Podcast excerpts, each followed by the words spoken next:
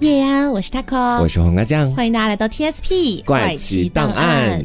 那么今天的话呢，其实这有点像是怪奇档案的年度系列，对，一年才会更一期的节目。对，就是我们会聊一聊中国的传统节日里面的一些古代的神话传说故事啊，包括他们的一些来源啊、习俗啊什么的。对对对，它不一定跟神话有关系，但是呢，它背后的一些就是诞生之初的故事还是挺有意思的。是的，那我们就先来走进第一个节日，这个节日大家一定是非常熟悉的，就是元宵节。嗯，讲实话，我觉得现在过元宵节感觉不像以前那么隆重。了啊！我觉得还是挺隆重的呀。你们家那边一般元宵节都怎么过？就是会一起吃汤圆啊，啊，然后团团圆圆。大家都是只吃汤圆，你知道吗？说实话，这两年可能是因为我在外面过元宵节，所以每到那个节日的时候，我都很少吃汤圆了啊。是，就是吃什么会遗忘，就是正常的就去吃一些东西，不会去刻意的吃汤圆这个样子。OK，那你还是可以注意一下这样子。那我们今天就跟大家讲一下，在元宵节为什么要吃汤圆，然后汤圆和元宵它背后所代表的一个寓意是什么样的哈。嗯，就先来看第一个故事，说相传在古代的时候，汉武帝有一个宠臣，名字叫做东方朔。这个东方朔呢，善良又有趣，还特别的有智慧啊啊，在宫里面可以说是非常受皇帝的器重。他自己呢。呢，也对皇帝很好。说有一年冬天的时候啊，接连下了几天的大雪。嗯，这东方朔呢，就到御花园里面去给汉武帝折梅花，想把梅花献给皇帝，以表示自己的忠心啊。说他刚走进这个御花园的门，就发现有一个宫女哭得特别的大声。嗯，仔细一看，不得了，那个宫女正准备投井自杀呢。那东方朔心里就想说，那还了得，年纪轻轻的一条生命，不能就这样被断送在这里了呀！你要救一救的呀。对于是就赶忙上前去搭救。救下了这个宫女之后呢，东方朔就问她说：“小姑娘，你怎么回事啊？为什么要自杀呀？”嗯，这宫女当时又是哇哇大哭了起来啊。宫女就说：“哎，您有所不知道，我的名字呢就叫做元宵，是宫里面一枚小小的螺丝钉啊，就是一个小小的。我不信，它就叫做元宵，它真的就叫元宵，好离谱！你们是不是就会想象说到后面就慢慢的就变成元宵节，就是因为这个宫女。”虽然确实是这个样子的，但是中途还是有些故事的起承转合的，好吧？大家稍微可以期待一下。我感觉我现在说出宫女的名字之后就透题了，你知道吗？然后这宫女就说啊，自从我进宫之后，就再也没有和家里面的人见过面了。嗯，我家里面还有年迈的父母和一个妹妹，所以每到冬天到年末的时候，我心里就苦呀。我就非常的想家，如果不能够在父母面前去尽我的孝心的话，如果不能给他们养老送终的话，那我还不如一死了之了。这个宫女这个理由有点牵 强。你都已经入宫这么多年了，怎么突然就想死了呢？说着呢，这宫女就又要跳井自杀。东方朔肯定还是要救人家的嘛，就赶紧又把他拦了下来。他听到元宵的遭遇之后，深感同情啊，就是说小姑娘一个人在宫里面也挺可怜的。嗯，于是呢，他就跟元宵保证说：“我一定想方设法。”让你跟自己的父母还有妹妹团圆，你呢就不要自杀了啊！这个宫女当时就相信他了。但是东方朔话虽然说出去了，只是要把元宵送出宫去，着实是一件很难的事情。因为元宵自己也会有一些服侍宫里面的皇帝啊，或者其他妃子的这种工作嘛。嗯，而且东方朔他自己又不是皇帝，没有办法决定宫里面到底谁走谁留。于是他就灵机一动，想了一个办法。这个办法是什么呢？说有一天啊，东方朔就出宫，在宫外的长安街上摆了一个占卜的摊子。哦，周围的老百姓一看有人占卜，都觉得特别新鲜。算塔罗的，对，算塔罗的，哎，赶紧预示一下未来。就有不少人争着向他去占卜求卦，一时之间，这个街道上是被堵得水泄不通啊。嗯，没有想到每个人占卜所得到的预言都是一样的啊啊！这个预言就是正月十六火焚身。意思就是在正月十六的时候会有火烧到自己的身上来。嗯，当时所有人都很害怕，引起了很大的恐慌。人们就纷纷问：“哎，这到底是怎么回事啊？有没有什么解灾的办法呀？你不能只负责把这个卦算出来，不负责解呀？” 大家不会说你造谣，所有人都一样吗？直接送进送进法庭，交给法官。然后东方朔就说：“我知道你们为什么都抽到这个预言了，那是因为在正月十三的傍晚。”天上的火神君会派一位赤衣神女下凡寻访，这个赤衣神女就是奉旨要烧掉整个长安城的始作俑者。哎，毕竟她是天上的人，我也没有办法。但是你们可以一起去请求一下当今的天子，去想想办法。说完呢，东方朔就留下了一张纸条，扬长而去了。老百姓就拿着这个纸条到宫门面前，一个个都跪下来说：“求求皇帝啦，救救我们，帮帮我们！”嗯，汉武帝当时看到有这么多百姓都过来求他办事儿，就出来问到底怎么回事儿啊？百姓就把纸条交给他了。汉武帝接过纸条一看，上面写着这样的一句话：说长安在劫，火焚帝阙，十五天火，焰红宵夜。意思就是在正月十五的时候会有一场大火烧整个晚上。这汉武帝当时也信了啊，他心中大惊，说这可如何是好？有人想要烧我的长安城，于是就赶忙请来了东方朔，说：“爱卿啊，民间有很多人都说长安城要在正月十五的晚上起一场大火，我这该如何是好呢？”东方朔其实他自己知道到底是怎么回事，对呀，不是就他搞的吗？对，然后他就假意的思考了一下，就说：“哎呀。”听说这个火神君最爱吃汤圆，宫中的宫女里面不是有一个叫元宵的，经常给你做汤圆吗？要不然十五的那天晚上，你让元宵做好汤圆，我觉得有点绕这句话，你知道吧？让元宵做好汤圆。对，因为在我们现代人看来，元宵和汤圆其实是一个东西嘛。呃，它本质上有区别，是有区别的。对对对，我之前看到说汤圆一般都是用手捏出来的、揉出来的啊，但是元宵是用筛子滚出来的哦，好像是有这样的一个说法哦。嗯。然后东方朔就继续往下说了，他说：“陛下，要不然你带上元宵给你做好的汤圆去焚香上供，讨好一下火神君。同时，你还要下一道圣旨，就是让京城里面家家户户都得做汤圆，一起去敬奉这个火神君。嗯，然后还要让百姓们在正月十五的晚上挂灯笼，在满城都点鞭炮、放烟火，营造出那种满城大火的假象啊。这样的话，天上的神仙看到了之后，就以为大火已经烧过了，可能就会放过我们了。”而且你还要通知城外的百姓啊，十五的晚上都可以去进城看灯，去燃鞭炮，让他们混在人群当中，就当消灾解难了。嗯，这汉武帝当时听完之后说：“哎，果真是我的爱臣呐，这个方法非常的好啊！”汉武帝就十分高兴，传旨就按照东方朔的办法去做。然后到了正月十五的晚上，长安城里面特别热闹，张灯结彩，人来人往。宫女元宵的父母也带着她的妹妹进城关灯了。当他们看到街上有提前布置好的、已经写上有元宵字样的灯笼时，都特别惊喜的大声喊说：“元宵，元宵，你到底在什么地方啊？”宫女元宵这个时候也在外面赶集。他就听到了喊声，就和家人团聚了。嗯啊，就这样热闹了一整夜。长安城呢，果然平安无事。那必然是平安无事，因为一切都是一场谎言。本来就平安无事。对，废话文学。嗯，这汉武帝当时就特别开心，就说：“哎呀，我们也算是躲过一难了。但是难保说不定以后在下一个正月十五的时候，又有人要来烧我们长安城呢。”嗯，于是就下令说，以后每年的正月十五都得做汤圆供奉火神君，感谢他的不杀之恩。而且正月十五照样要全城的。去放烟火、挂灯笼，而且因为宫女元宵做的汤圆最好，后来的人们就把汤圆叫做元宵，然后这一天就叫做元宵节。嗯。然后我们讲的第一个故事，其实是跟我们以前的一些皇帝有关系的，啊，这个时间相对来说还比较近一些了。因为接下来我讲的第二个故事，可能在更久远的时间里面了，它是跟玉皇大帝有关系的，是另外一种说法是吧？对，算是另外一种说法，说是在远古时期的时候，玉皇大帝呢身在天上，但是他时常会担忧自己，就是不能时时刻刻观察人间的动向，就心里有点慌，说你们凡间啊老喜欢搞事情，今天出个孙悟空，明天出个哪吒的，是不是？挺。吓人的，所以说得有人替我监管人间，监视这个人间。于是呢，他就特地派了灶神菩萨留在人间，观察世间万象，了解民生和民情。嗯。而且规定了，让灶神菩萨每月逢三都得上天回禀。什么意思呢？就是说，在每个月的初三、十三、二十三的时候，嗯，都得回天上向玉皇大帝禀报人间的情况。嗯哼，说在有一年十一月二十三的时候，这个灶神菩萨，我觉得他是在人间闲出屁了，他就能 给这个玉皇大帝打小报告了。说人间百姓一年三百六十五天都吃的是粗茶淡饭，每天都辛勤劳动，而且从来都不歇息。长此以往下去，我担心百姓们会因为过度疲劳累坏身体。他们累坏了的话，就不能生产了，就会影响人间的贡献。这玉皇大帝听完之后也挺慌的，他就赶紧召集各路神仙过来想办法。这个太白金星当时就说了：“说陛下，你可以命令那陀祖师下凡，让他给百姓们下一点药。”让他们慢慢的发起病来，这样他们自然就会休息了。神经病啊！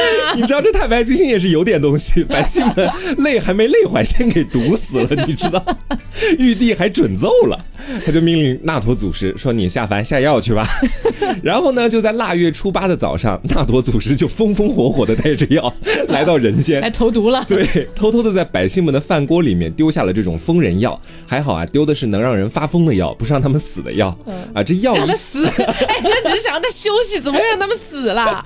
然后这个药一下锅呢，就变成了大豆、豌豆、蒜苗、豆腐和肉。百姓们吃了之后，果真都慢慢的疯了起来。女人们都开始缝新衣、绣花鞋，男人们呢都开始杀猪宰羊。总而言之，就没有人去下地干活了。哦。然后过了腊月二十四的时候，老百姓们就越来越疯了。嗯。这边有人到处请人吃饭，那边有人到处请人喝酒。嗯。到了腊月三十的中午，这百姓们都拿出了各种好吃的食物，围在桌子旁边，全家人都开始大吃大喝起来。而且从正月初一开始，男女老少不光吃好的、喝好的，还整天到处去玩耍，完完全全忘了下地务农的事情啊！还有人画着花脸，到处敲锣打鼓、唱戏的都有。然后到了正月十三，这个灶神菩萨还在人间观察万象嘛，他就又回去给玉帝打小报告了。不好啦，百姓们全疯了，只知道吃和玩，一样活都不干，这样下去如何得了？嗯，玉帝听完之后又十分惊讶，立马又拉了个群聊。然后这太白金星这时候又说了：“解铃还须系铃人啊！”我觉得太白金星就是一个甩锅甩的很干净的人，都跟他没什么关系。对，每次都是借着玉帝的威风去压别人做事情。嗯，然后玉帝呢就又让这个那陀祖师下凡去治理。那陀祖师说：“烦死了，烦死了，怎么老要我下药？” 然后到了正月十五的晚上，那陀祖师就把百姓们的晚餐都变成了汤圆，里面放些芝麻、核桃、白糖这样的清醒剂，其实就等于是让百姓们从那种疯病的状态当中清醒过来，那是下解药了。对，百姓们吃了之后，第二天早上疯病全好了，家家户户呢就照旧男耕女织，恢复了往日的劳动，而且就这样周而复始的延续下去，慢慢就形成了元宵节吃汤圆的这样的一种习惯。嗯，这个也蛮扯淡的。对，说汤圆是解药。嗯。所以，我们刚刚讲到的是元宵的故事嘛？嗯，好，我觉得非常的离谱。我跟你说了嘛，今天这些故事会有点搞笑和离谱。好，那么我接下来要跟大家讲的是重阳节啊啊！我不知道大家小时候学课文的时候有没有学到过一篇文章，你可能记得，也可能不记得了。那没关系，今天我们一起来回顾一下。好，而且同时的话呢，还会跟大家讲。基于这篇文章延伸出来的其他的一些内容啊，不是只有那个文章的内容。首先，我们来说重阳节，大家应该都知道在几月几号，在九月九。对，那为什么在九月九又叫做重阳节呢？是因为九这个数字在易经当中它属于阳数，阴阳的阳。什么叫阳数呢？就在易经里面呢，相当于是奇数为阳。偶数为阴啊，是哎这样一个说法。然后呢，民间普遍觉得九这个数字是最大的嘛，嗯，就我们我们不考虑什么十九、二十九哈，它就是一个最基础的零，然后到九这样的数字，十就能把九压死，不一样嘛，那是两位数嘛，是。就一位数里面九是最大的嘛，啊，是可以这样理解哈。那么九月九号就相当于是两个阳数相重叠了啊，所以叫重阳。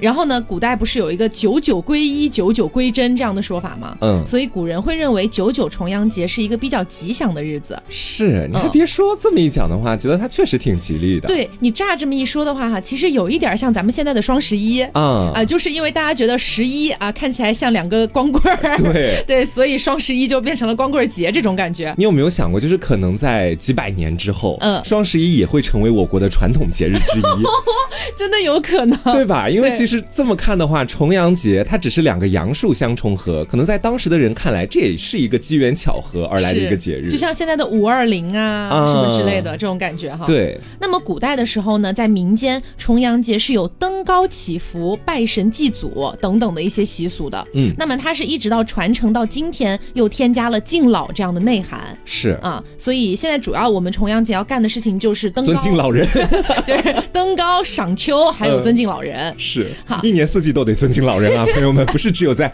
重阳节这一天，是这一天是特别的一个日子，这样子。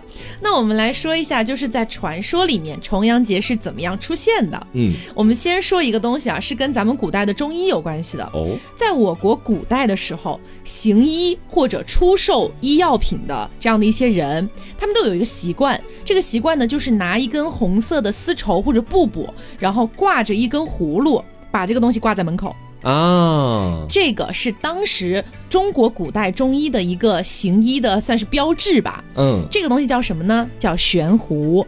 悬壶济世。对对，悬壶济世这个词儿就是从这个故事里面来的。原来是这样。对，然后呢，其实这个标志我今天也有求证一下，就是其实现在的很多中医馆已经不太这样做了。嗯，呃，但是还是有少量的医馆在这样做，只是说古代的话，基本上大家都会这样子。这就很像是一个职业，他身上的一个特质。对对，就好像现在我们看到很多医生，只要是在上班，都会穿白大褂一样。嗯，以前的医生可能都会在自己的医馆门前去挂一个葫芦。嗯，然后我们来说一下这个挂葫芦和重阳节有什么关系啊？嗯，在《后汉书》当中有记载到一个故事，说当时啊有一个外来的老翁，不知道这个老翁叫什么名字，人们都称他为胡公。嗯，因为他身上老是绑着一个葫芦。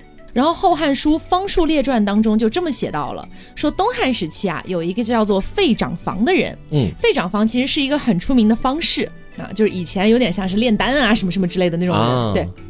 有一天呢，他在酒楼里面喝酒解闷儿，突然就看到街上有一个正在卖药的老翁，那个老翁就是胡公哈。嗯，当时呢，胡公的腰间就悬挂着一个药葫芦，他当时就在兜售各种各样的一些什么这个丸、那个散、这个丹、那个膏这种感觉啊。然后过了一阵儿之后，街上行人渐渐散去，啊，老翁看四下无人，他就。滋溜一下钻进了他自己的葫芦里面，老翁不错呀，还能滋溜一下钻进去，就是有点像化成了一道烟飘进去那种感觉，是，哎，是一种仙术，很像金角大王、银角大王，对对对，喊你一声，你 敢进来吗？对，然后呢，费长房看到了这件事情，嗯，他就断定这个老翁绝对不是等闲之辈，他就买了酒肉，恭恭敬敬的，哎，在第二天又去拜见了老翁。老翁知道他的来意了之后，就说啊，原来是想跟我一起呀，学点东西，钻进我的葫芦里是吧？这马屁拍的不错呀！哎，买了酒肉嘛，行吧，那我就带你一同进入葫芦。嗯，等进了葫芦之后，费长房睁眼一看，只见珠兰画栋，富丽堂皇，奇花异草，那是宛若这个仙山琼阁，别有洞天呐！别有一番天地。对，桃花源记嘛，是吗？是。后来呢，费长房就在这个葫芦里面。跟着老翁学了十几天的这个方术，嗯，临行之前，老翁还送了他一根竹子，骑上就好像能飞起来的感觉，是他坐骑，对，是他的坐骑，是的，是的。然后后来他返回家里面的时候，他的家人其实以为他早就死了，为什么呢？因为他不是在那个葫芦里面跟着老翁学了十几天的法术吗？没他的消息，不是，其实已经过了十几年了啊。对，原来湖中一日，外面也是一年呢。对。从此以后，费长房就是能够医治百病、驱瘟疫，还能让人起死回生的这么一个人了。学成归来了。对，那么这个是跟悬壶济世这条线有关系的。嗯，那接下来我们要讲到跟重阳节有关系的另外一个故事。这个故事的主角还是费长房啊啊，是这样子的。还是刚刚说到那本书《后汉书·方术列传》当中哈，据说东汉时期的豫州汝南这个地方有一个人的名字呢，叫做桓景。嗯，他和自己的妻子还有自己的父母一家人啊，守着一片地啊，安分守己的过日子。谁知道啊，这个天有不测风云，人有旦夕祸福，汝南两岸突然流行起了瘟疫啊，当时死了不少人。然后桓景这个人吧，他小时候就曾经听大人说过，说汝河里面住了一个瘟魔，嗯，每年这个瘟魔都会跑出来散布瘟疫，危害人间。瘟疫的源头，对，就是就是一个魔鬼啊。然后这个桓景啊，他就为了替他自己的这个乡亲们除害，他就打听到说东南山上住着一个人，叫做费长房，哎，说是个神仙，什么都能医，还能让人起死回生。于是他就决定前去拜访。谁知道呢？他翻越了千山万水，还是找不到费长房。突然有一天啊，也在他继续寻找的过程当中，他突然看见他自己的面前站着一只雪白的鸽子。嗯，这个鸽子不断的向他点头，好像说跟我来，跟我来。对，看他自己怎么理解吧。鸽子点头，怎么就是跟我来，跟我来了？然后这个环景走近前一看，这个鸽子突然又开始往前飞一点儿。啊，大概是这样子，落地之后又开始点头，快跟我来，跟我来，就这样。嗯啊，环景就这样跟着这个白鸽，最终找到了费长房的那个住的地方。嗯，环景走到门口之后，恭恭敬敬的在外面跪了两天两夜，啊，都没有人搭理他。到了第三天，大门突然打开了，一个白发苍苍的老人笑眯眯的对他说：“弟子啊，你为民除害心切呀，快跟我进来吧。”哎呦，他就是没带酒肉。如果带酒肉的话，像上个故事一样，就可以直接进去了 啊！确实，白白跪两天，浪费时间。因为闹瘟疫了嘛，也没什么物资了，你知道 是。费长房就给了桓景一把降妖青龙剑哦，而且专门教他练习降妖的法术。嗯有一天呢，桓景正在练剑，费长房就走过来对他说啊：“今年九月九号，汝河的那个瘟魔又要出来害人了，你赶紧回到你的家乡去为民除害。我给你茱萸叶子一包，菊花酒一瓶。”你带回去，然后带着你的父老乡亲去登高，去到那个山上去避祸去。嗯，说完，随手就招来一只仙鹤，然后这个仙鹤就把环景给驮回去了。这么厉害，驾鹤西去了是吗？驾鹤西去可还行。环景回到家乡了之后，就把费长房跟他说的话，哎，全说了一遍。到了九月九号那天呢，他就带着全村人登上了附近的一座山，然后把茱萸的叶子分给每一个人，让瘟魔不敢靠近啊。原来是这个瘟魔害怕茱萸叶子，我也不懂为什么。就跟年兽为什么会害怕鞭炮一样。对对对，以前的故事都是这样的，大家理解一下。对。然后呢，又把菊花酒倒出来，每个人都喝一口，说是可以避瘟疫。安排妥当之后，他就带着他那把降妖青龙剑回到村中，在那里坐等这个瘟魔来袭，然后他要跟他大战一场。哦，不一会儿啊，汝河里面狂风大作，这个瘟魔就从水里面走出来上岸了。嗯，突然抬头，哎，发现怎么人群都在山上呀？完了，去不了了啊，barbecue 了，完了完了。但是这个瘟魔啊，他没有放弃，他就直接冲到山脚，准备上山。但是呢，却被那个菊花酒的酒气，还有茱萸叶子的香气吓得不敢上前了。嗯，一回头又看到这个环境抽出了一把宝剑，和温魔斗上了几个回合。啊，这个降妖青龙剑确实非常厉害，确实厉害。这个温魔啊，斗他不过，转身就跑。呃，环景呢就嗖的一声射出了宝剑，宝剑闪着这个寒光啊，一个大逼斗就把这个温魔给钉死在了地上。他怎么原本是一把宝剑，还能变成弓箭是吧？没有，就是手用手那样投出去了啊！对对对，然后这个瘟魔就被钉死在地上了。嗯，从此以后，汝河两岸的百姓再也不用担心瘟疫了。人们就把九月九号登高避祸，然后呢还要喝菊花酒，以及要收集这个茱萸叶子等等的这样的一些行为流传了下来啊，这它习俗的来由。哎，对对对。其实就前面听故事的过程当中，可能真的是我做 TSP 做太久了。嗯，不是说它有一个那个坐骑是个竹子嘛？啊，对。我刚就在想，这竹子会不会飞到日本就变成会叶季了？离得有点离谱。你知道，就是做 TSP 做多了之后，大家就是在聊到这些过往的一些神话故事、传说故事，你老是会给他们想一些奇怪的联动。是。然后我们接着往下说啊。嗯。刚才的那个故事呢，算是一个在《后汉书》里面的一个记载而已。嗯。它具体到底是不是重阳节的一个由来，还是这个需要大家自己去判断的一个事情了。嗯，你们查吧，查也查不到，因为我们已经查了。然后呢，重阳节我们前面不是提到它有登高的这个习俗嘛？嗯，所以说重阳节又叫登高节。然后重阳节要登高的这个习俗呢，其实还有一定程度上也是来自于古人对这些山脉啊，它是有崇拜的啊。包括呢，重阳节登高和道教九月九号，他们认为九月九号是升天成仙的一个日子，也是有内在联系的。嗯，因为道教觉得九月九号是得道升仙的最好时间。因为就是重阳嘛，两个最好的阳气的时间，这样子很吉利这一天。对对对，道家认为，哎，这样子清气上扬，浊气下沉，而且同时地势越高，清气就越多，嗯，所以就可以乘着清气飞升，哎，是这样子的。重阳节还有另外的一个原型，就说是古代的祭祀大火的仪式。嗯，这个大火啊，不是说我们烧起来的那个大火，它是一种星宿。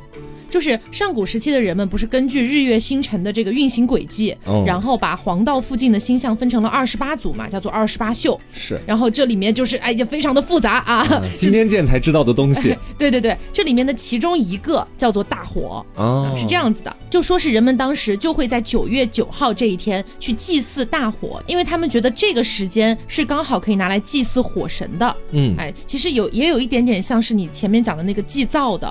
它可能是同一个源头。哦，是这样子的。那么也不知道大家会不会好奇哈，就是古代这样的一个重阳节，它在以前其实是不太有那种就是尊敬老人的这个含义在里面的。我也发现了。嗯，那么它是怎么样演变到现在的呢？其实是这样子的，就是我们前面讲到过的民俗观念当中，觉得九这个数字是最大的嘛，嗯，所以它其实是有长久长寿的含义的哦。嗯，是这样。对对对，所以它在历史的一个呃演变过程当中。中就糅杂起来了这个含义，也希望老人能够活得长长久久。嗯，就是人们寄托希望他长寿的一个祝福。嗯，所以在二零零六年的五月二十号，重阳节就正式的被国务院列入了首批国家级非物质文化遗产名录。然后，二零一二年全国人大常委会修订通过的《中华人民共和国老年人权益保障法》规定了每年农历九月九号都是老年节。嗯，所以是这样子。呃，其实它包含了很多的含义，就是因为重阳节它又象征着呃刚好到了秋天，我们要赏秋要登高。嗯，然后登高的这个含义本身就是很吉利的，就是在道教里面它代表那个清气上扬嘛，有种飞升的感觉。然后它还有两个杨树重叠这个意思。嗯，然后它又加上了代表长久长寿的一个含义，所以整体上来说，重阳节算是一个比较吉祥的一个节日了。嗯，是这样子的。那我们接下来再给大家讲一个大家可能都听过，但我觉得现在也是。在这个节日里面，你所要干的事情已经被弱化到不成样子的这样的一个传统节日，就中元节哦。大家都知道中元节要祭祖嘛，对。现在很多人基本上都已经只剩下烧纸钱这个习俗了，嗯。而且如果你在城市里面，可能连烧纸这样的一个习俗也很难完成，是。所以我们今天就带大家一起看一下中元节有哪些你不知道的习俗，包括它背后的一些故事。嗯，说是在农历的七月十五的时候。这个时候呢，盛夏已经过去了，天气开始慢慢转凉了，气温特别的温和，所以在民间才会相信祖先会挑在这个好日子回家去探望子孙。因此才需要去祭祖，嗯，所以你会发现说，并不是我们活人主动去找死人，而是死人他们要在这个合适的时候来找我们，我们是等于在中元节迎接他们这样的一种感觉，嗯，然后到了中元节这一天，一般都要把先人的牌位一个一个请出来，然后恭恭敬敬的放在专门的桌子上面，再在每一位先人的牌位前插上香，然后在早中晚供上三顿饭，一直到七月三十号。再把祖先的牌位请出去哦，供半个月呢。对，所以你想想看，其实现在我只有在农村老家的时候才能看到这种习俗，而且也供不到半个月，大概也就供一天。对，一天差不多了。是，然后在城市里面相对来说就根本没有这样的一种习俗了。嗯，然后如果说有先人的画像的话，哈，也要把它请出来挂上。然后祭拜的时候呢，就按照辈分依次去给家中死去的那些先人们磕头，然后就默默地向先人汇报自己这一年的情况，请求他们保佑自己平安健康。然后再将祖先送回去的时候，就要烧纸钱和纸做的衣服。而且在江西和湖南的一些地区，中元节其实是比清明节、重阳节更重要的一个祭祖的日子。嗯。我们说中元节还有一个习俗，我觉得大部分人应该都不知道，就是吃鸭子啊。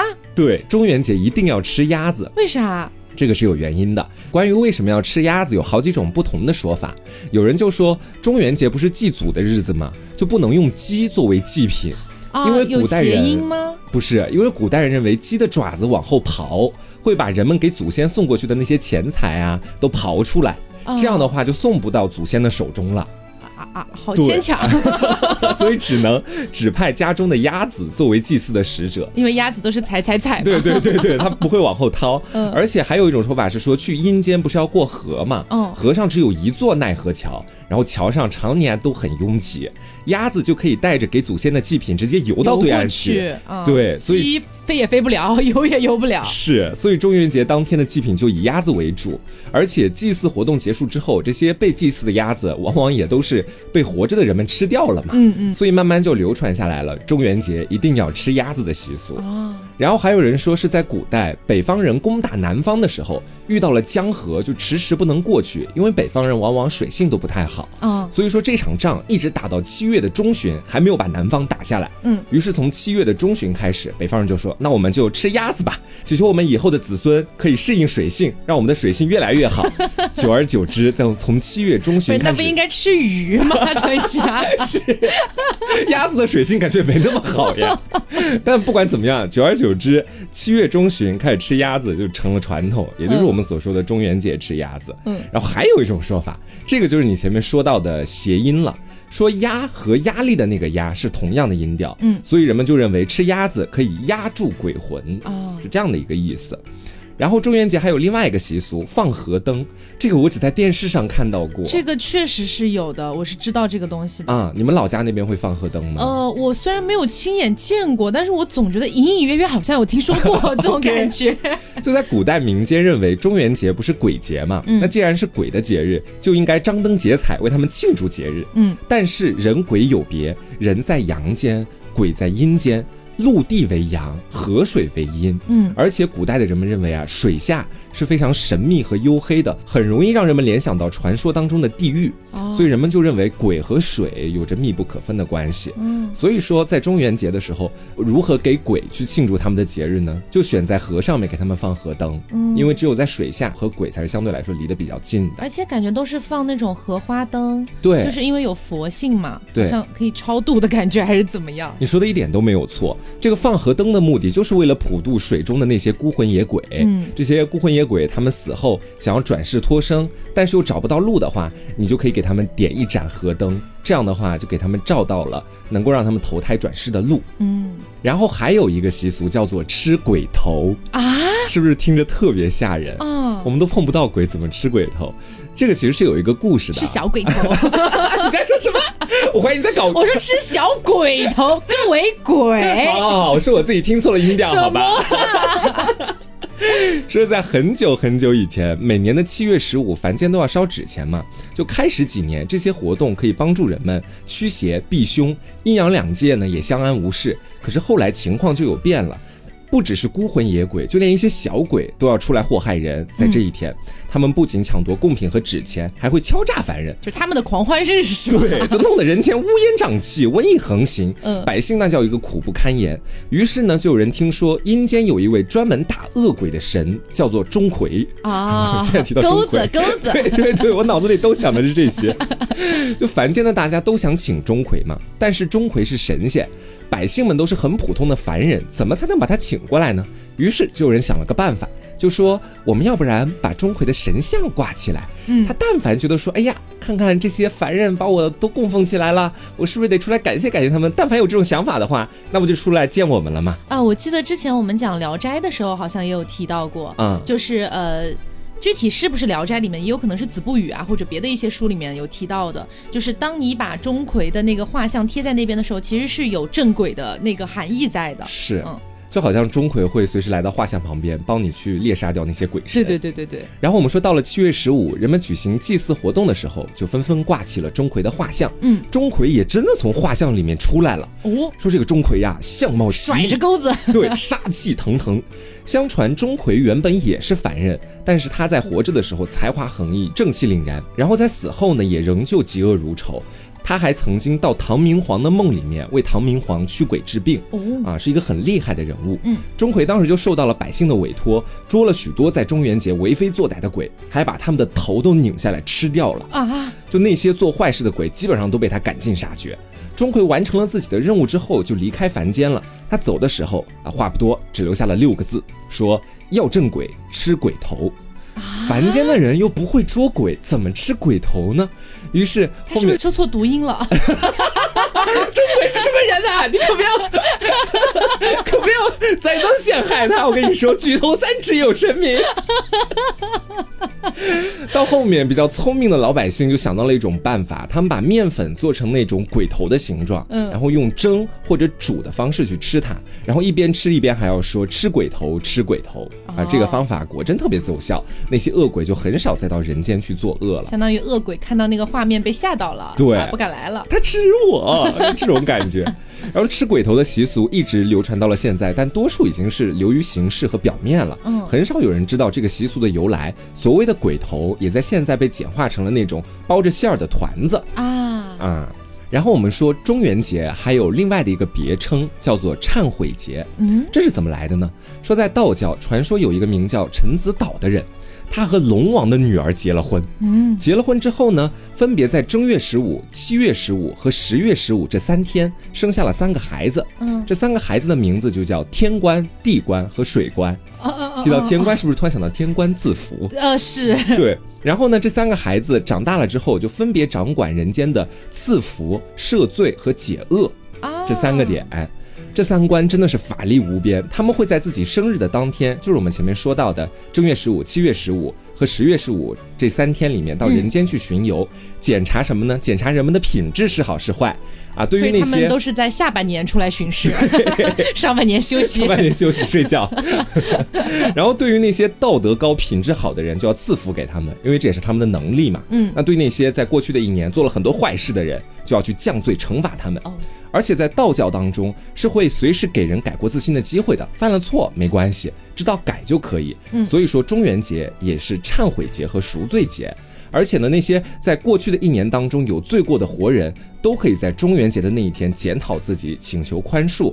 然后在过去的一年当中做了坏事啊，害了人的孤魂野鬼，也要在这一天请求宽恕，不然的话，三观就会去找他们麻烦，就问责和降罪，嗯，是这样的一个含义在其中。就我觉得说，我们今天讲了这么多节，就慢慢我在做资料的过程，包括在做节目的过程，都会发现我们国家的文化真的是源远流长。确实，你看，就是这几个简单的节日，可能在现在很多人都不太过这些节了，嗯，但你但凡去挖掘一下，你就会发现它背后可以折射出来好多东西。有一些是我们今天讲到的道教文化，嗯，还有一些是说到天上的故事，比方说我讲的那个里面玉皇大帝怎么样怎么样，太白金星什么的，是就会联系到很多人很多事，是，所以我觉得就是我们自己国家也有自己国家非常漂亮的节日，非常传统，然后同时也很有寓意的一些节日，嗯。啊，大家平时呢不妨也可以把这些节日过起来。其实国家这几年确实也一直都在就是弘扬这些传统节日嘛，就比如说有一些放假的计划呀，或者等等的，是而。且我们家那边其实以前端午节的时候都不太去赛龙舟的，嗯，但是就是为了宣传传统文化，现在每一年在我们家旁边有一个